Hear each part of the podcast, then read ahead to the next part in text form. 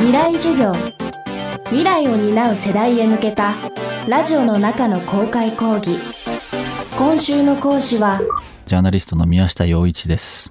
約2年間にかけて安楽死の現場を世界で見てきました。そんなお話を今日させていただきたいと思います。未来授業。今週の講師は宮下洋一さん。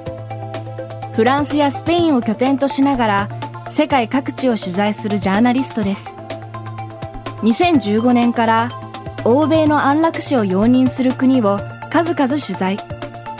2017年にノンフィクション安楽死を遂げるまでが大きな反響を呼びさらに今年はスイスで安楽死を遂げた日本人女性に密着取材したルポ。安楽死を遂げた日本人を発表しています。様々な理由で人生の幕引きを自らの意思で選ぶ安楽死。それを選択した人々はなぜその方法を選んだか。家族はどう受け止めたのか。安楽死に関わる団体やドクターとはどんなものなのか。今週は私たち日本人には想像しにくいその実態を宮下さんに伺っています。未来授業2時間目。今日は宮下さんが取材した海外の実例をいくつか教えていただきます。テーマは安楽死を容認する国。オランダで安楽死が認められるようになった経緯というのは1970年代にポストマ事件というのが起きまして女性のお医者さんが自分の母親に注射を打って安楽死させてしまったというケースが起きましてそれが国中ですごく、まあ、事件として捉えられましてでそれによって本当に人間の死っていうのは安楽死させてもいいんじゃないのかというような運動が起きたんですね。でそれから20年間にわたるこういろんな市民の間での運動を通して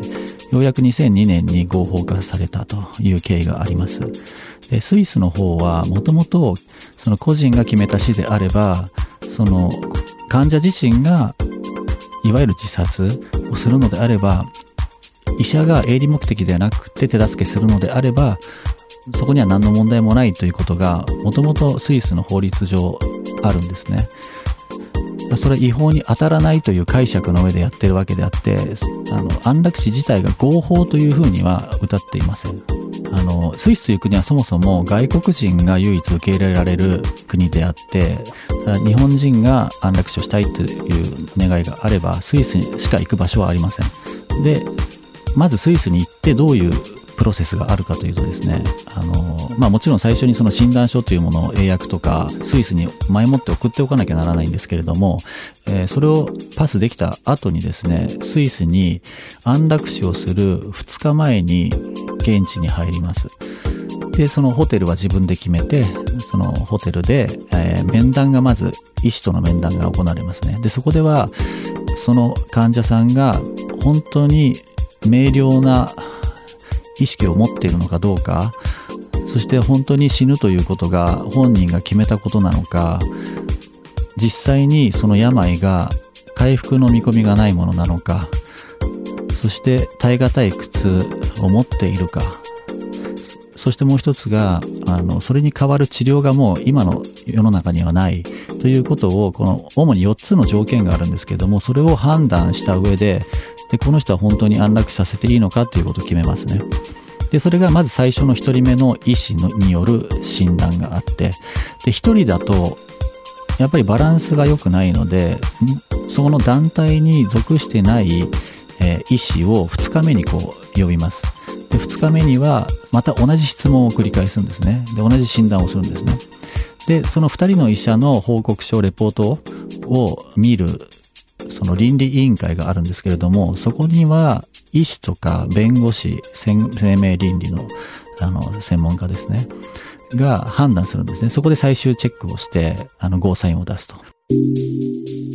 宮下さんが安楽死を取材することになったきっかけはジャーナリストとして人間の幸福とは何かを考える中生と死への関心が強まったことだといいます。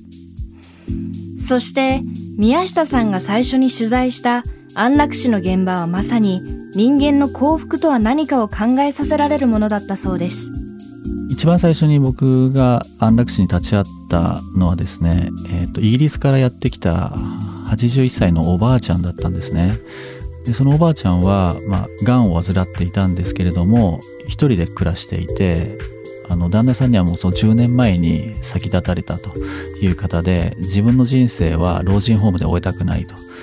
で幸せなうちに死にたいということを決断された方だったんですね。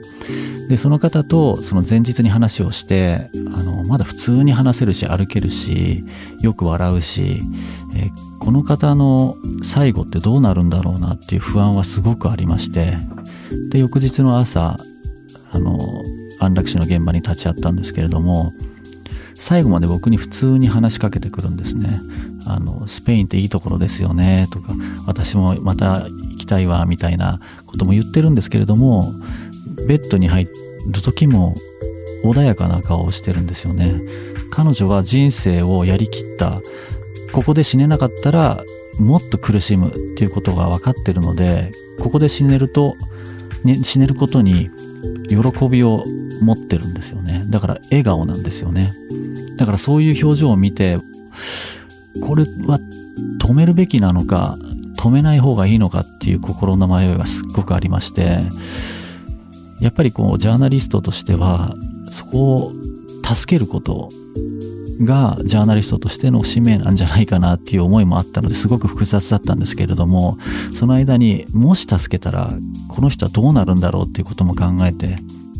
死なせてあげることが彼女の幸せになるんじゃないかなっていうのが一番最初に立ち会った時の感想ですね。今週の講師はジャーナリスト宮下洋一さん。今日のテーマは安楽死を容認する国でした。